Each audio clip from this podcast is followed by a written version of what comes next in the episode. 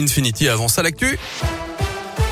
Et c'est avec Colin Cotte. Bonjour Colin. Bonjour Guillaume, bonjour à tous. À la une aujourd'hui, le premier tour de l'élection présidentielle approche à grands pas. Depuis plusieurs semaines déjà, Radio Scoop vous présente les candidats en lice pour ce scrutin, mais aussi des électeurs qui ont décidé ou non d'ailleurs d'aller voter ce dimanche.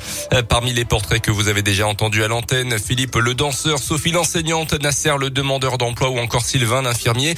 Dernier zoom ce vendredi sur un commerçant. Tony Perel a rencontré Marc, un quinquagénaire patron d'un salon de coiffure dans la région. Marc ne le cache pas, il est très déçu du quinquennat d'Emmanuel Macron. Une mesure emblématique de la faiblesse de son quinquennat, c'est d'avoir enlevé 5 euros euh, aux étudiants. Des étudiants ne euh, roulent pas sur l'or, ça se saurait. Je trouve ça euh, purement scandaleux. D'un point de vue plus personnel, les décisions prises pendant la crise du Covid et touchant les commerçants l'ont impacté dans son quotidien, notamment lors du premier confinement et aujourd'hui encore, la pilule reste difficile à avaler. On n'a pas été dédommagé à la hauteur de la perte. Pour 8 semaines, on a reçu 3000 euros de compensation. On est loin du compte. Sur les 8 semaines, on a perdu plus de 9000 euros. Du coup, Marc ira voter, contrairement à 2017 où il avait fait l'impasse. Aucun des deux candidats de l'époque me convenait. Je ne ferai pas comme les présidentielles précédentes. J'irai voter.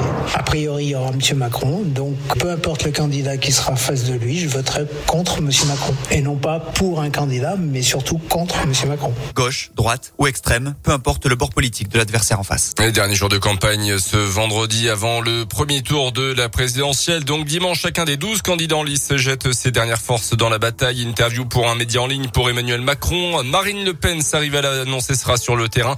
Euh, tout comme Valérie Pécresse et Yannick Jadot, la période de réserve débute à minuit. Terminé donc à partir de cette heure-là, les réunions publiques, les distributions de tracts et même la propagande numérique pour les candidats.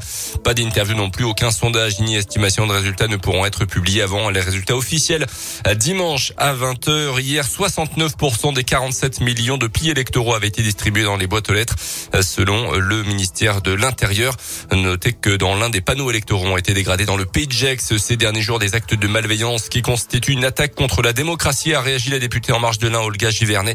Le parquet de Bourg a été informé des faits. Les auteurs encourent une amende de 3750 euros ainsi qu'une peine de travail d'intérêt général. En rugby, Bayonne USB, c'est à partir de 19h30 ce soir en Pro D2. En foot, l'OL conserve ses chances euh, de qualification après son match nul un partout à West Ham en quart de finale allée de la Ligue Europa.